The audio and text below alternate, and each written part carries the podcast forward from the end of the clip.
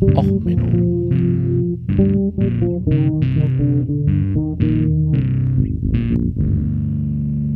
Der inkompetente Podcast über Dinge aus Militär, Technik und Computer, die so richtig in die Hose gingen. Herzlich willkommen zu Och Menno, dem Podcast für alles, was in Militär, Technik und sonst wo in die Hose geht. Ja, heute mit der Folge Jump. Definitionssache. Fallschirmspringen gegen den Tod. Ja, ähm, ich hatte ja letzte Folge eine Folge aufgenommen, wo ich so ein bisschen Marinebegriffe erklärt habe. Was ist eine Fregatte? Was ist eine Korvette? Was ist ein Fregattenkapitän? Was macht ein Admiral so, außer beim Schnittchenessen sich die Uniform voll zu sabbern? Was ist denn so eigentlich die Dienstgrade und so? Ja, und da habe ich so ein bisschen drüber geredet, war ja alles schön und gut und schnuffig. Und dann äh, ist irgendwie letztes Wochenende passiert, wo irgendwie irgendwie die Hälfte von Militär-Twitter sich ein wenig lustig gemacht hat über die neue deutsche Fregatte. Gut, die äh, Pressemitteilung ist halt auch so, dass die ähm, neuen Fregatten der Klasse 127 ein wenig größer werden. Das war so ein kleines man könnte es Kommunikationsproblem nennen. Also Amerikaner würden dazu ein Ticker, äh, Ticonderoga Kreuzer nennen. Das ist so von den äh, Gewichten her ist sie sogar ein bisschen leichter, eine Ticonderoga, als eine geplante Fregatte 124, äh, 127. Ähm, ja, es ist halt so ein Kreuzer oder Zerstörer und so. Das ist alles so, das sind so böse Wörter. Und deswegen hat Deutschland ja, wie gesagt, nur Fregatten. Ne? Das ist so ein bisschen niedlicher. Ne? Und da gibt's dann halt so Witze. Ähm, ich verlinke euch mal so zwei Exemplare, aber gab's so auch Witze. Ist das ein Mond? Nein, es ist eine deutsche Fregatte, so mit Star Wars-Memes und so. Es ist so Kommunikationsfail. Und naja, ich habe so schöne Kommunikationsfails. Also die Deu das deutsche Bundesheer hat ja auch einen YouTube-Kanal. Und ähm, die haben sich Mühe gegeben, jetzt die Bevölkerung auf den Ernstfall vorzubereiten. Nämlich, wenn es ein Blackout gibt, was man denn da einfach kochen kann. Einfach mit einem typischen Schweizer Raclette-Kopf, äh, doch, den halt auch jeder Österreicher dabei. Und dann zeigen wir mal, wie gekocht wird ähm, auch äh, Brotbacken im Dutch Oven und so, also so ganz normales Material, was halt jeder zu Hause hat. Ich meine, so ein Dutch Oven, der ist geil. Also ähm, wer sich ein Geburtstagsgeschenk für mich sucht, ähm, also Dutch Oven wäre toll, ne? Also ähm, das sind so, wer sie nicht kennt, das sind so gusseiserne Töpfe, die man ähm, aufs Lagerfeuer stellen kann, weil die so integrierte ähm, äh, hier so Füße haben. Äh, übrigens, für all die Leute, die jetzt anfangen bei Amazon, äh, ich glaube nicht, äh, mir ein Geburtstagsgeschenk suchen zu wollen und einen Dutch Oven. Der Nachteil, das habe ich jetzt im Satz nicht gesagt, ihr müsstet mir dann leider auch ähm, noch so ein Haus dazu kaufen mit einem groß genug Garten, dass man so ein Lagerfeuer machen kann. Ne? Also sonst ist ja so ein Dutch Oven sinnlos. Ähm, das ist nämlich so das Problem. Die haben da Sachen, wo ich sage, hallo liebes österreichisches Bundesheer. Es ist ja schön, dass ihr zeigt, dass man einen Eintopf im Raclette-Topf machen kann oder ein Brot backen kann im Dutch Oven. Also erstens, Dutch Oven ist ein so spezialisiertes Gerät, dass jemand sich da schon Gedanken gemacht hat, hey, ich möchte auf dem Lagerfeuer kochen.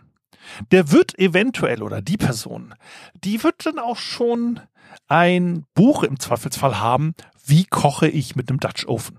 Wie backe ich mit einem Dutch Oven? Weil ich meine, ich kaufe mir jetzt keinen 400 Euro teuren gusseisernen Topf, den ich auf ein Lagerfeuer stellen kann, um mich dann noch nicht damit beschäftigt zu haben, wie ich auf dem Lagerfeuer vielleicht koche. Und so der einfache Eintopf, ähm, den machen sie dann mit den Sachen, die halten. Ne? Also sowas wie Karotten, Möhren. Ähm, das ist so, ein bisschen merkwürdig. Also diese Kochsendung über Blackout, die ist so ein bisschen merkwürdig, weil es halt, für welchen Einsatzzweck kocht ihr? Für was ist denn euer, was ist eure Definition? Was wollt ihr eigentlich machen? So in der Zukunft. Also was ist, was ist die Aufgabenstellung? Also man sieht erstmal, dass dort der Koch und die Köchin auch gut zusammenarbeiten. Also, ähm, das haben sie am Weltfrauentag auch ein Video rausgebracht glaube ich. Ich müsste, hätte die Daten checken müssen, aber es ist jetzt auch erstmal so egal. Also, sie haben dort halt einen schneidigen, zünftigen Koch und eine Köchin. Die Köchin ist in den ganzen Videos dazu relegiert, äh, als Ansprechpartner für den Koch, damit er nicht alleine in der Küche steht, da zu sein und ihm hin und wieder vielleicht mal eine Schüssel zu reichen und sonst würdevoll zu nicken, während der Koch so seinen Monolog hält. Die gute Frau ist übrigens in den Videos auch nicht äh, mikrofoniert. Ähm, das ist so ein kleiner Unterschied. Der Koch, da siehst du an der Kochweste ein Mikro und bei ihr halt nicht. Da sieht man gleich die Rollenverteilung. Da sieht man gleich, ja, Definition Daten in, Daten out. Wenn du von der Frau halt kein Mikrofonfeed hast, dann wirst du auch kein gutes Audio von ihr haben. Das heißt, sie ist auch nicht wichtig. Ja, das ist so ein Definitionsding. Und ein anderes, kleineres Definitionsding ist, die Bundeswehr, äh, besser gesagt, die Marine hat, deswegen war auch dieser Fregattenwitz so lange, die haben sich halt gesagt, hey, wir geben das neue Zielbild der Marine raus. Ne, wo wollen wir mit der Marine hin? Äh, bis 2035. Was soll denn unsere Flotte können? Was soll sie machen? Was soll sie tun? Dann hat man allerdings dummerweise festgestellt, ach, äh, ja, äh, Pressemitteilung, das war eigentlich noch nicht der finale Entwurf und äh, also so richtig und überhaupt und ähm, äh, Entschuldigung, den ziehen wir nochmal zurück. Äh, hat aber auch der Steff, also der ehemalige Inspekteur der Marine schon mal getwittert und dann auch noch ein Archivlink verlinkt, äh, äh, also Andreas Krause, ehemaliger Inspekteur. Der hat dann halt auch nochmal so, hi, hier ist der neue Link zum Zielbild. Äh, ähm, weil am 5. März kam es raus und dann kam sofort, oh, upsi, äh, ist, äh, Entschuldigung, äh, ist raus, äh, jetzt haben wir ein neues hier. Ja, so, so, so ein kleiner ähm, Kommunikationslapsus. Aber es ist halt auch so ein Definitionsding, ne? Wo will ich mit 2035 hin? Ich meine, das Zielbild sollte vor 2035 einfach rauskommen. Das heißt, also der Pressestab hat ja vielleicht auch, bis die Grafik bearbeitet ist, hat ja noch bis 20, ich sag mal 34 Zeit, damit dieses Zielbild rechtzeitig rauskommt. Ähm, diese Kommunikationslapsi und so, das ist spannend, aber eigentlich gar nicht das Thema für heute, sondern es geht darum, wie definiere ich etwas? Wie gesagt, ich definiere, wie soll meine Marine in der Zukunft aussehen? Dann kann ich halt sagen, äh, ich nehme das, was ich gerade habe und sage, jupp, das passt so, äh, Definition erfüllt ich kann sagen, hey, ich habe meinen Koch und meine Köchin, äh, die gute Frau hat nichts zu sagen, deswegen gebe ich ihr kein Mikrofon. Ne? Passt, ne? läuft. Und äh, ich sehe ja immer so diese Homöopathen, die auch sagen, wir haben ja Studien. Wir haben ja dies, wir haben ja das. Und meine Lieblingsstudie, über die wollte ich heute eigentlich reden. Ähm, ich werde sie, ähm, ist die Frage, ich wollte sie erst original vorlesen, äh, im Englischen. Hab dann aber mal eine Testlesung gemacht. Äh, ich habe es nicht aufgenommen, ähm, so ein bisschen als Sprachtraining. Das Ganze hat dann 45 Minuten gedauert, diese Studie vorzulesen. Ähm, aber mm, das lassen wir mal. Also es ging darum, dass man gesagt hat, es gibt wie bei vieler Medizin noch keine Studie dazu, ob ein Fallschirm wirklich den Tod verhindert, wenn man aus einem Flugzeug springt. Es gibt dort ähm, historische Beweise. Also die Geschichte des Fallschirmsprungs ist ja auch noch so eine der Lost-Folgen äh, bei Menno. Die hatte ich ja mal aufgenommen, ist aber dann durch einen Software-Bug total zerhackt. Ich muss mal gucken, ob ich mich hinsetze, sie neu aufnehme oder äh, doch noch zurechtgeschnitten kriege. Aber es war eine Zwei-Stunden-Folge. Das war noch so, als ich versucht habe, Langformat zu machen, so mit Skript und so. Ähm, also auf jeden Fall, wie gesagt, die Geschichte des Fallschirmsprunges ist ja eine Geschichte der sehr witzigen äh, Irrtümer äh, und äh, manchmal Teilerfolge. Auf jeden Fall hat denn da gesagt, es gibt dazu keine medizinische Studie. Also hat man sich vorgenommen, äh, also das Abstract kann ich mal vorlesen. Objective to determine if using a parachute prevents death or major traumatic injury when jumping from an aircraft. Design randomized control trial. Setting private or commercial aircraft between September 2017 and August 2018. Participants 92 aircraft passengers aged 18 and over were screened for participation. 23 agreed to be enrolled and were randomized. Intervention jumping from an aircraft, airplane, or helicopter with a parachute versus an empty backpack. Unblinded. Unblinded heißt also so, dass der Versuchsdurchführer und der Teilnehmer auch wusste, ob sie den Placebo oder nicht kriegen. Das ist übrigens äh, bei Medizinstudien wichtig. Sie gehen dann auch übrigens auf den Placebo-Effekt in der Studie ein, haben aber gesagt, die äh, Wahrscheinlichkeit eines Placebo-Effektes ist dort relativ gering. Äh, um das auszuschließen, für die nächste Studie schlagen sie vor, dass man einen Fallschirm und einen äh, Fallschirm macht, der am Auslösen gehindert wird, um da diesen Faktor auszuschließen. Major outcome measurements. Composition of death or major traumatic injury defined by an injury severity score over 15 upon impact with the ground measured immediately after landing. Results. Parachute use did not significantly reduce death or major injury, 0% for parachute versus 0% for control. This finding was consistent across multiple subgroups. Compared with, in, und dann geht's halt über Statistik, bla bla bla. Ähm, da gehen wir dann gleich nochmal drauf, aber es sind dann halt relativ äh, viele statistische Variablen. Conclusion. Parachute use did not reduce death or major traumatic injury when jumping from aircraft in the first randomized evaluation of this intervention. However, this trial was only able to enroll participants on small stationary aircraft on the ground, suggesting cautious uh, extrapolation to higher altitude jumps. Ja, worum ging's? Also sie haben gesagt, wir haben hier eine Studie gemacht und sie haben als Studiendesign, sie brauchen ja dafür Studienteilnehmer. Wie haben sie die Studienteilnehmer gefunden? Erstens, sie haben Leute, wenn sie zufälligerweise gerade im Flieger saßen, gefragt, ob sie jetzt an dieser Studie teilnehmen wollten würden haben dann die statistischen Daten erfasst und haben sie dann gefragt, worum es in der Studie ging. Nämlich jetzt einen Fallschirm zu kriegen, ohne vorheriges Training oder einen Rucksack aufzukriegen und dann aus dem Flugzeug jetzt gerade in diesem Moment zu springen. So, das ist ja erstmal völlig okay. Ne? So, wenn ich sagen will, äh, ich möchte Fallschirm äh, versus nicht Fallschirm ausprobieren, dann wäre das ja so okay.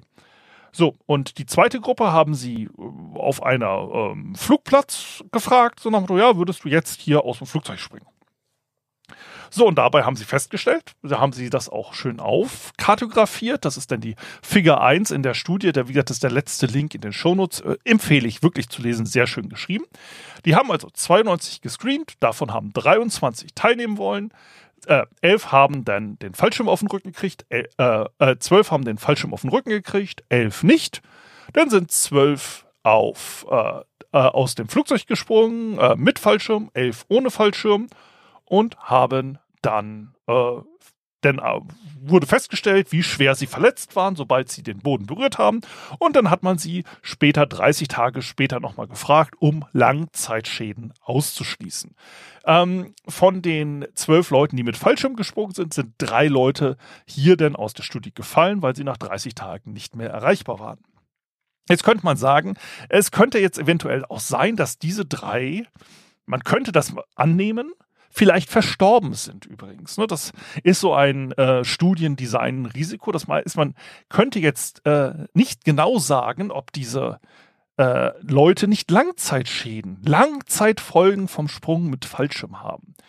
Ähm, elf, äh, die äh, mit Rucksack rausgesprungen sind. Es wurde übrigens auch in der Studie angegeben, welche Rucksackmarke es genau sind und welcher Fallschirm, ähm, damit man das nachvollziehen kann. Äh, von den elf Leuten, die rausgesprungen sind, sind auch elf Leute äh, nach 30 Tagen befragbar gewesen. Hier kann man also von Langzeitschäden äh, absehen. Es sind nämlich keine Langzeitschäden aufgetreten. Das heißt, wir haben jetzt hier, na, wenn man auch diese Impfnebenwirkungsdebatte immer sieht, wir haben hier also eine statistische Wahrscheinlichkeit für Langzeitfolgen von einem Sprung aus einem Flugzeug mit einem Fallschirm versus der Sprung mit einem Rucksack. So, Jetzt hat man aber allerdings festgestellt, wir haben jetzt 92 Leute gefragt und nur 23 haben daran teilnehmen wollen. Ähm, jetzt hat man ähm, die Variablen, die wir da weiterhin noch äh, herrschten, aufgenommen. Ne? Das ist eine lange Liste. Lufttemperatur haben sie aufgenommen, Flughöhe des Flugzeugs, Geschwindigkeit des Flugzeuges und so weiter und so fort. Und haben dann weitere statistische Untersuchungen durchgeführt. Also wie gesagt, wir stellen erstmal fest, sie haben nicht festgestellt, dass es einen Unterschied gibt, ob man mit einem Flugzeug äh, aus einem Flugzeug springt, wenn man einen Rucksack aufhat oder einen Fallschirm. Jetzt haben sie aber festgestellt, dass die Leute, die sich bereit erklärt haben, an dieser Studie teilzunehmen, einen gewissen Selection Bias unterliegen. Das passiert auch bei medizinischen Studien und so weiter. Ne, wenn ich jetzt also eine Umfrage mache ähm, unter all meinen schwulen Freunden, die ich kenne, und sage dann nachher, hey, alle meine schwulen Freunde, die ich kenne, sind Nazis. Dann kann ich daraus nicht schlussfolgern, dass alle Schwulen Nazis sind, sondern ich könnte vielleicht daraus folgern, dass alle meine Freunde Nazis sind und ich eventuell selber ein Nazi bin. Nur so ein, ne, ähm, eine andere Twitter-Diskussion, die jetzt durch Mülltwitter gab. Ich verlinke den Kameraden Obermatt, äh, sehr konservativ jetzt nicht, das ist unfair. Aber es gab jetzt so eine Twitter-Diskussion, wo einer dann sagte, oh, ja, nur äh, weil ich äh, in der LGBT, äh, LGBT Oh, ich kriege krieg jedes Mal einen Zungenbrecher dabei. Nur weil ich in der queeren Szene äh, unterwegs bin, heißt das ja nicht, dass ich jetzt nicht konservativ bin. Alle meine Freunde sind konservativ und AfD-nah. Äh, ja, Entschuldigung. Ähm, ne, also wie gesagt, ich kann jetzt nicht daraus schließen, ne, dass durch ein Selection Bias ich da vielleicht kein Studienproblem habe. Also wenn ich jetzt sage, ich möchte rauskriegen, ob Klangschalentherapie äh, hilft gegen Verspannung äh, des Darmbereiches. So, dann könnte ich natürlich jetzt mir Leute suchen, die ähm, langfristig darmkrank sind in einer Darmspezialklinik. Oder ich könnte in meinem Hausfrauenzirkel, wo ich eh mit der Klangschale im Kreis hüpfe, sagen, ja, wer will an der Studie teilnehmen, äh, wer glaubt dran, dann habe ich so einen Placebo-Effekt, vielleicht so ein Bias drin. Das ist halt so, ne? Eventuell äh, ein kleiner äh, Unterschied. So, Jetzt hat man festgestellt, wir haben vielleicht einen Bias in der Studie, ne? weil wie gesagt, sie haben 64 äh, Leute haben gesagt, äh, sie wollen an dieser äh, Zufallsstudie nicht teilnehmen. Fünf wurden wegen anderen Faktoren ausgeschlossen. Also wie gesagt, von den 92 Leuten haben 69 sind nicht für diese Studie zugelassen worden. 23 äh, sind zugelassen worden. Da hat man gesagt, welche Faktoren ähm, sind denn noch äh, am Spiel gewesen? Welche Faktoren haben wir denn da noch? Und da hat man festgestellt, also von den 69 Leuten, da, äh, die daran teilgenommen haben, hatte das Flugzeug eine durchschnittliche Flughöhe von 9000 Metern und eine durchschnittliche Geschwindigkeit um die 800 kmh. Äh, wie viel kmh waren es genau? In der Statistik haben sie es ja genau aufgeschrieben. Äh, der das durchschnittliche Alter waren übrigens bei den Teilnehmern 38 Jahre zu, versus 43 Jahre bei den Nicht-Teilnehmern. Ähm, sie haben auch die äh, Rassenzugehörigkeit äh, festgestellt, ist typisch amerikanisch. Sie haben dann festgestellt, ob Leute äh, eine äh, geschichtliche Famili äh, Vorgeschichte haben mit Fa äh, Fallschirmnutzen. Könnte ja sein, wenn du chronischer Fallschirmnutzer bist, glaubst du eher daran, dass der Fallschirm dir hilft. Ähm, und dann haben sie halt festgestellt, dass ähm, insgesamt die, äh, wo war die Geschwindigkeit? Ach, naja, auf jeden Fall der, äh, dass das Flugzeug im Schnitt sich halt mit so 700, 800 km/h bewegt hat. Irgendwie so war das. Und ähm, der Unterschied war halt, ähm, dass die äh, Teilnehmer, die sich bereit erklärt haben für diese Zufallsstudie, das Flugzeug stand am Boden. Also da war die Höhe 0 Meter beziehungsweise 0,6 Meter. Äh, es, es, war nämlich auch einmal ein Doppeldecker, von, wo man vom Flügel hüpfen musste, also 60 Zentimeter Höhe. Ähm, versus 9146 Metern Durchschnitt ähm, bei Flughöhe des Flugzeugs.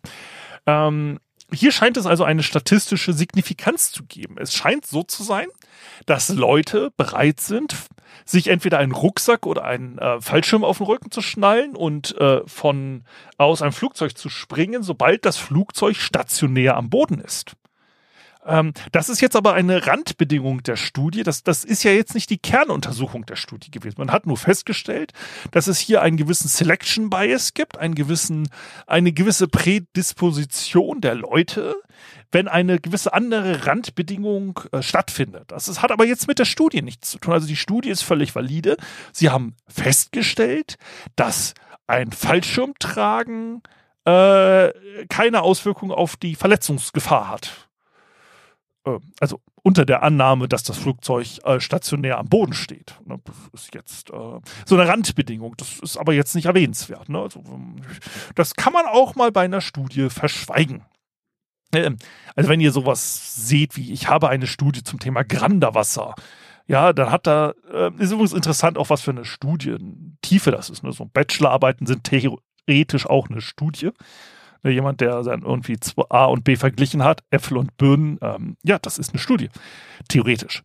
Also, wie gesagt, das ist so dieses, ähm, ja, was sind die Randbedingungen? Was genau ist denn jetzt eigentlich untersucht worden?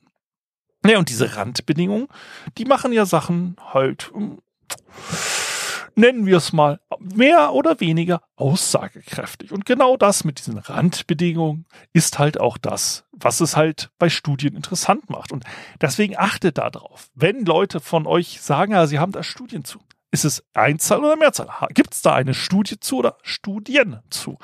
Und man muss dann im Zweifelsfall auch in so eine Studie reinschauen, äh, weil vielleicht stellt man ja fest durch den Selection Bias, ja, es wurden nur Leute ausgesucht, die bereit waren, aus einem Flieger zu springen. Ähm, dummerweise sind die Leute dann nur bereit gewesen, wenn sie ähm, der Flieger stand am Boden.